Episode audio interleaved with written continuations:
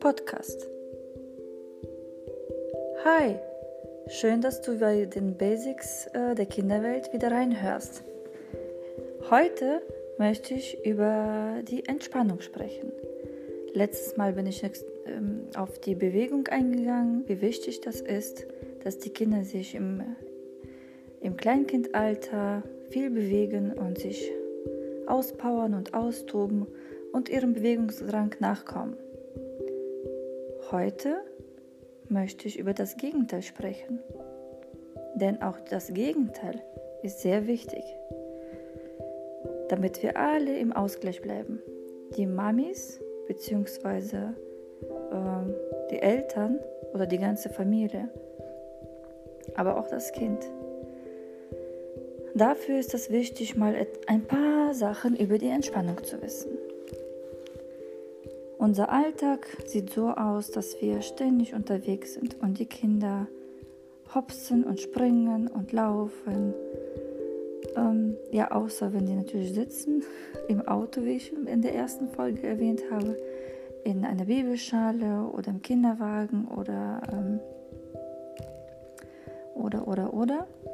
Die Kinder sitzen zwar, das heißt aber nicht, dass die gleichzeitig entspannen eigentlich, wenn das Kind ähm, zum Beispiel im Kinderwagen angeschnallt wird, obwohl es total hohen Bewegungsdrang gerade hat, ist das Kind äh, gerade in dem Moment ziemlich angespannt. Deswegen ähm, ja, ist das wichtig, dass man von Kleinkind auf auch die Entspannung im Alltag mit einführt dass für die Kinder das normal ist.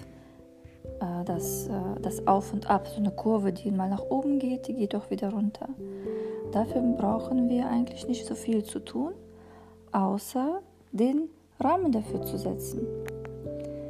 Denn auch ein Arbeitgeber, wenn du zum Beispiel arbeiten gehst, dann weißt du bestimmt, dass spätestens nach sechs Stunden Arbeitszeit dir eine Pause zusteht. Warum ist das denn so? Also eigentlich für den Arbeitgeber wäre doch besser, wenn du einfach deine Stunden durcharbeiten würdest. Je mehr du machst, desto mehr wird geschafft. Aber nein, das Arbeitsschutzgesetz zu deinem Schutz hat es sich überlegt, dass du auch länger mal fit bleibst. Ähm, ja, hat man auch die Pause eingeführt. Und äh, wie gesagt, spätestens nach sechs Stunden musst du eine halbe Stunde Pause machen, damit du auch noch nach Jahren ähm, ja, etwas leisten kannst. Wenn du nämlich immer weiter durcharbeitest, äh, ohne Pause, irgendwann mal nach 10 Jahren, nach 15 oder nach 20, je nachdem, ähm, wie belastbar du bist oder was du noch ein Leben außerhalb der Arbeit führst, ähm, ja, irgendwann mal kann dein Körper sagen, nö, so das war's, ich kann nicht mehr. Deswegen, wie gesagt, ist das Arbeitsschutzgesetz da. Es schützt uns Arbeiter, dass wir nicht so schnell zusammenbrechen, sondern auch noch unser Leben lang schön arbeiten können. Und ähm, ja, also ich möchte heute auf, natürlich auf die Kinder eingehen, dass unsere Kinder, also wenn wir möchten, dass unsere Kinder ihr Leben lang oder ja etwas länger als bis 30, sage ich mal, oder bis 20 oder 40, je nachdem, ähm, noch fit bleiben und gesund bleiben, dann sollten wir Eltern darauf achten, dass die Kinder auch äh, zu ihrer Entspannung kommen. Was bedeutet Entspannung? Bedeutet Entspannung schlafen gehen oder ähm, gesagt, vielleicht eine Serie angucken im, im, im Fernsehen oder ähm, was malen. Das ist eine sehr interessante und spannende Frage. Und darüber wird auch viel diskutiert unter Pädagogen, unter Eltern. Ja, eigentlich jeder definiert für sich auch anders die Entspannung. Doch kann man sagen, ja, Entspannung ist äh, für jeden Menschen etwas anderes? Oder haben wir doch sage ich mal, eine Basic, die wir beachten sollten. Ich möchte hier in dieser Folge ein bisschen darauf eingehen, auf einzelne Sachen aus dem Alltag. Also wenn wir zum Beispiel sagen, Entspannung ist für mich, wenn ich male. Das kann natürlich auf dich zutreffen, das stimmt. Dabei bewegst du dich ganz langsam und äh, du bist total vertieft in einer Sache. Es kann sein, dass es dich entspannt. Ähm, es kann sein, muss aber nicht. Denn wir sind Menschen äh, mit äh, Sinnen und unsere Sinne sind meistens aktiv. Das heißt, wir sehen die ganze Zeit etwas, wir hören die ganze Zeit etwas, äh, wir spüren, wir schmecken, wenn wir natürlich essen. Wenn ich mich auf die Couch lege und dabei äh, Fernsehen anmache und Chips esse und sage, das ist für mich Entspannung, dann ähm, müsste man dem nachgehen und forschen, ist das wirklich Entspannung? Weil in dem Moment bist du doch irgendwo aktiv. Dein, dein Geschmackssinn wird angeregt und dein Sehensinn wird auch angeregt. Und ähm, ja, der Körper, ja, der liegt, das stimmt.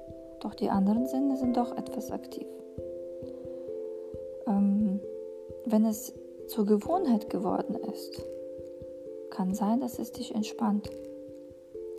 Doch bei Kindern, behaupte ich, ist das äh, keine Entspannung, denn das ist ein, eher eine Anspannung. Die Augen sind angespannt, sie folgen dem ganzen Geschehen im Fernsehen, der Geschmack ist auch aktiviert, unser Gehirn läuft in dem Moment auf Hochtouren. Wenn der Körper zwar stillgelegt ist, also er liegt oder sitzt, der Körper ist gerade nicht aktiv, das Gehirn ist jedoch total aktiv. Das heißt, so richtig entspannen, also eine richtige Entspannung ist das äh, doch nicht.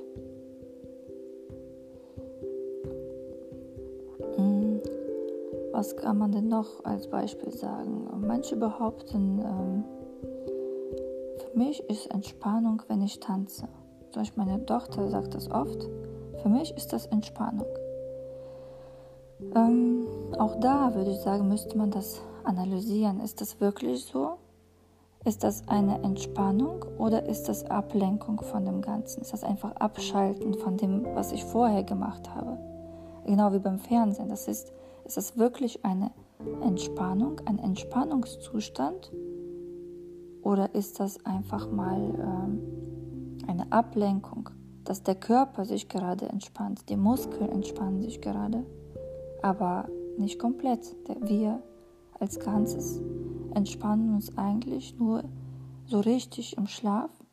Da, da entspannen sich die Muskeln, die Augen sind verschlossen, außer die Ohren, die hören immer etwas. Deswegen, ähm, wenn man dabei beim Schlafen auch noch irgendwas anmacht, eine Geschichte oder so, ist es auch keine richtige Entspannung, denn der Hörsinn ist eben immer aktiv und äh, diese Informationen kommen ins Gehirn und unser Gehirn ist aktiv. Das heißt, so richtig entspannt ist man dann nicht, obwohl man denkt, dass man, man schläft, ja, ne? ist doch Entspannung. Deswegen ähm, möchte ich, dass du, wenn du jetzt diese Folge hörst, in dich hineinhörst vielleicht mal dein Kind nochmal beobachtest und guckst, ähm, wie, inwieweit entspanne ich mich selbst im Alltag und nachts und äh, welchen Rahmen biete ich meinem Kind zur Entspannung. Ich gebe mal andere Beispiele. Zum Beispiel auch im Kindergarten ist ganz viel los. Da ist ja überhaupt, äh, man hört, man riecht, man schmeckt. Äh, und also die Sinne sind sowas von aktiv, das Gehirn ist sowas von aktiv. Und ähm, wie, wie, wie, wie macht man das dann, dass man so quasi eine Pause und, und die Kinder vor allem, weil die einen hohen Bewegungsdrang haben, ähm, ist es für die auch noch so ähm, ja, die, die wollen das irgendwie nicht, dass einfach ruhig sitzen, einfach ruhig liegen. Da, da, da haben die, wie gesagt, diesen Drang, ich muss jetzt was tun.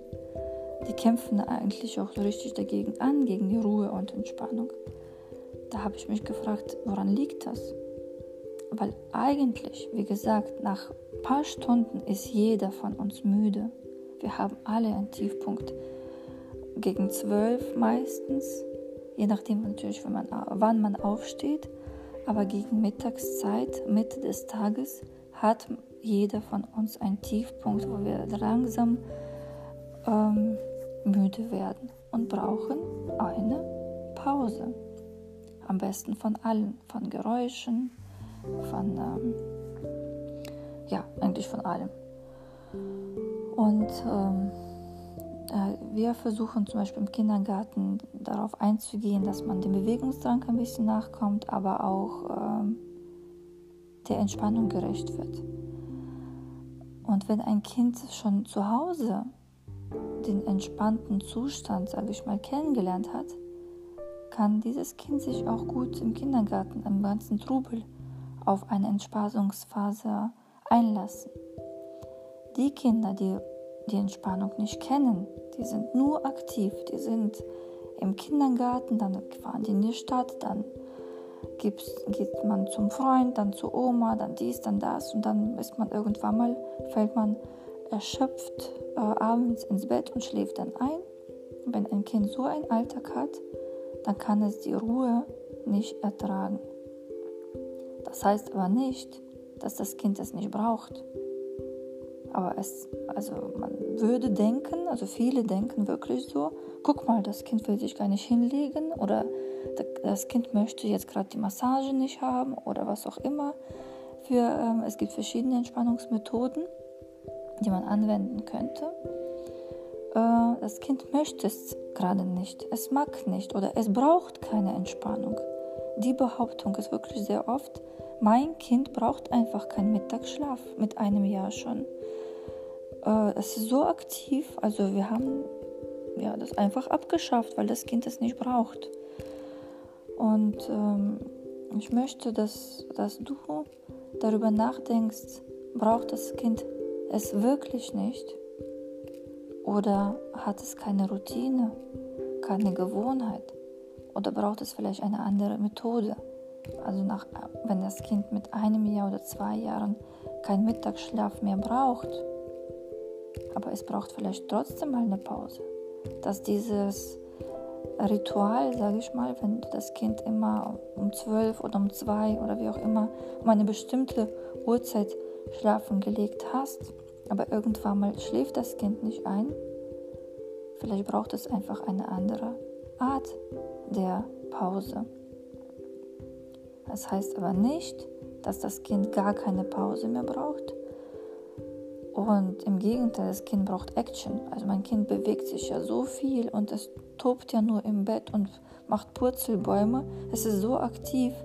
Nee, also eine Pause oder Ruhe braucht mein Kind gar nicht. Also wenn du so denkst, dann ähm, ja, solltest du dir vielleicht doch Gedanken machen, ob, ob du mit deinen Gedanken richtig liegst. Wie gesagt, auch denk an dich selber, auch du als Erwachsene brauchst zwischendurch deine Ruhephasen. Ähm, es gibt nur, wie gesagt, äh, es gibt verschiedene Methoden, wie man einem Kind weiterhin die Ruhe gönnt, sage ich mal, oder die Ruhe äh, schmackhaft machen kann. Das geht zum Beispiel über Kinder-Yoga, also entweder googelst du oder guckst mal YouTube-Videos oder informierst dich da selber. Aber es ist so ein, so ein Oberbegriff Kinder-Yoga, aber es geht eigentlich darum, dass man ja, auf die Atmung mal achten, zusammen mal tief durchatmet, einatmet, ausatmet, mal äh, sich reckt und streckt, also in dem Moment bewusst ähm, zur Ruhe kommt, weil die Atmung macht sehr viel aus. Wahrscheinlich kannst du dich, wenn du Mutter bist und ein Kind schon bekommen hast, weißt du ganz genau, Zum Beispiel eine Geburt läuft so ab, dass man sich da entspannen sollte, wenn es am schlimmsten ist. Und äh, dabei auch noch tief ein- und ausatmet, auf seine Atmung achtet. Denn das entspannt uns. Die tiefe Atmung entspannt uns. Wenn wir im Tiefschlaf sind, dann atmen wir auch tief ein und aus. Und das äh, wirkt sich entspannend auf unseren Körper aus. Deswegen zum, eignet sich für äh, Kinder, die, die sich sehr gerne bewegen, so ein, ein paar Yoga-Übungen. Und es muss nicht eine halbe Stunde sein oder so, aber einfach zum Kennenlernen, dass der Körper das kennenlernt, dass der, das Kind das kennenlernt. Es gibt etwas, ich muss mir jetzt nicht im Bett liegen bleiben, weil da wird es ja schon das Kind, weil es sich wehrt, total aktiv, weil es eben an, in einer angespannten Situation sich befindet. Ähm, ja, das ist eben nur ein Beispiel, aber es gibt äh, noch viel, viel mehr. Für diese Folge wollte ich eigentlich nicht so lange, äh, nicht so langatmig machen, wollte nur darauf eingehen, dass Entspannung sehr, sehr wichtig ist. Das ist das Gegenteil von der Bewegung, aber um in der Balance zu bleiben, um im Gleichgewicht zu bleiben, brauchen wir eben beides. Um gesund zu bleiben auch noch. Wir haben uns viel bewegt und jetzt ist die Zeit zum Entspannen. Man kann zum Beispiel einfach eine Kerze anzünden und die Kerze angucken. Das äh, entspannt einen, einen auch. Vielleicht weißt du, hast du mal ins Feuer geguckt und du sitzt dabei und fühlst dich einfach nur beim Angucken der Flamme richtig wohl, richtig entspannt, so friedlich. Und das wäre eine kleine Methode für zu Hause. Einfach eine Kerze anzünden und wir schauen uns jetzt gerade mal die Flamme an. Ja, das äh, oder auch eine Hängematte, die ich in der ersten Folge gesagt habe, dass das ähm, bewegungs bewegungsfördernd ist. Das kann aber auch sehr entspannend sein. Also mein Kind ist auch manchmal in der Hängematte eingeschlafen. Zuerst getobt, getobt und gegen Mittagszeit äh, wurde das Kind immer müde und müde und ich wollte, ich weiß noch, ich wollte das äh, schlafen legen, aber musste aber noch etwas zu Ende kochen, dachte so jetzt noch das und dies und jenes mache ich noch und dann gehe ich schon mich mit dem Kind mal hinlegen oder eben eine kleine Entspannungsrunde machen. Ja, und sieh da, mein Kind hat sich in die Hängematte gelegt und weil er selbst müde war, hat es jetzt nicht mehr da drin getobt, sondern hat sich da einfach hingelegt und durch sanfte Bewegungen, durch sanftes Hin- und Herschaukeln ist das Kind einfach eingeschlafen. Also was passiert auch. Also es gibt ganz viele Wege, der äh, Entspannung Raum und Zeit zu geben. Hauptsache, dass du das im Kopf hast, dass das genauso wichtig ist wie die Bewegung.